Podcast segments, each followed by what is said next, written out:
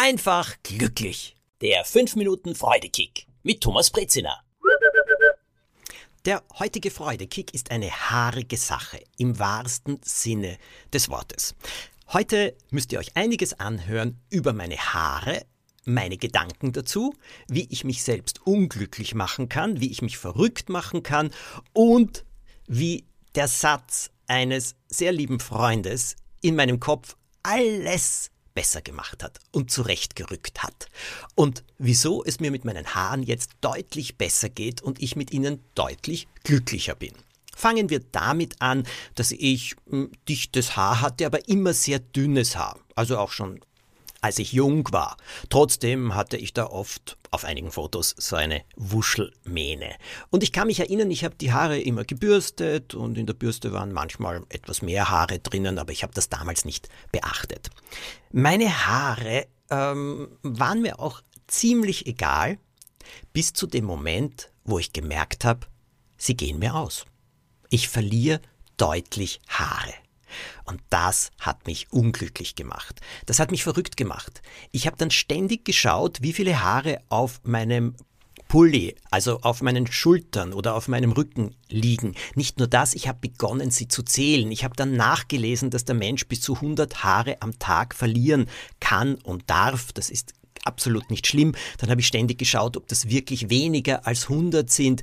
Also ich kann euch sagen, ich habe halb durchgedreht, bis mir dann jemand etwas sehr Interessantes gesagt hat. Haarausfall, wenn er jetzt nicht genetisch bedingt ist, was bei vielen Männern ja passiert, Haarausfall kann stressbedingt sein, weil man oft von einer Sache nicht loslassen will. Und der Körper reagiert damit, dass er unsere Haare plötzlich loslässt.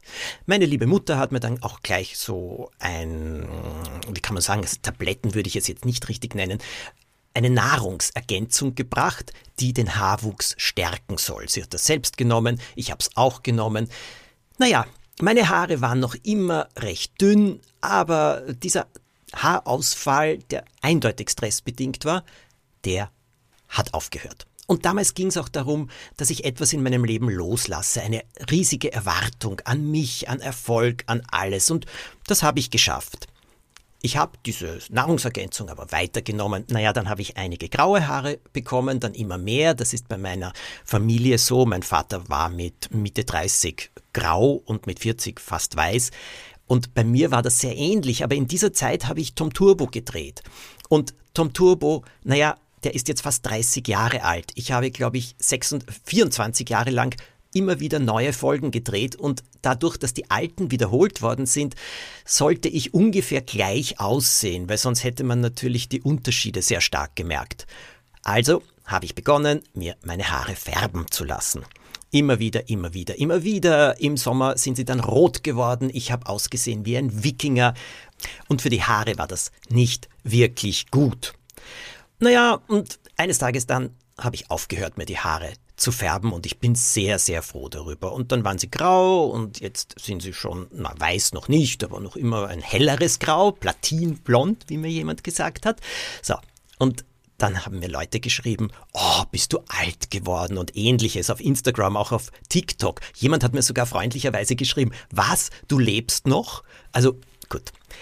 Trotzdem habe ich gelernt, mit Würde meine grauen weißen Haare zu tragen.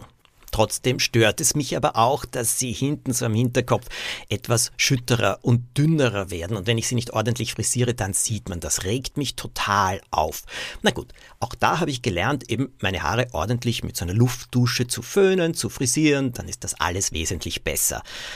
Meine Haare sind aber noch immer ein Wunderpunkt bei mir. Und vor kurzem in einem beruflichen Gespräch habe ich darüber erzählt, eben, dass ich sehr darauf achte, wenn ich Dreharbeiten habe und auch Fotos habe, dass die Haare eben wirklich gut gemacht sind, weil sonst habe ich Angst, dass man mich von hinten sieht und dass das ein bisschen kahl aussehen könnte und dass mich das so aufregt und dass ich das so schade finde, dass ich äh, eben jetzt schon so äh, schwache Haare habe, während junge Kollegen noch so dichtes Haar haben, um das ich sie beneide.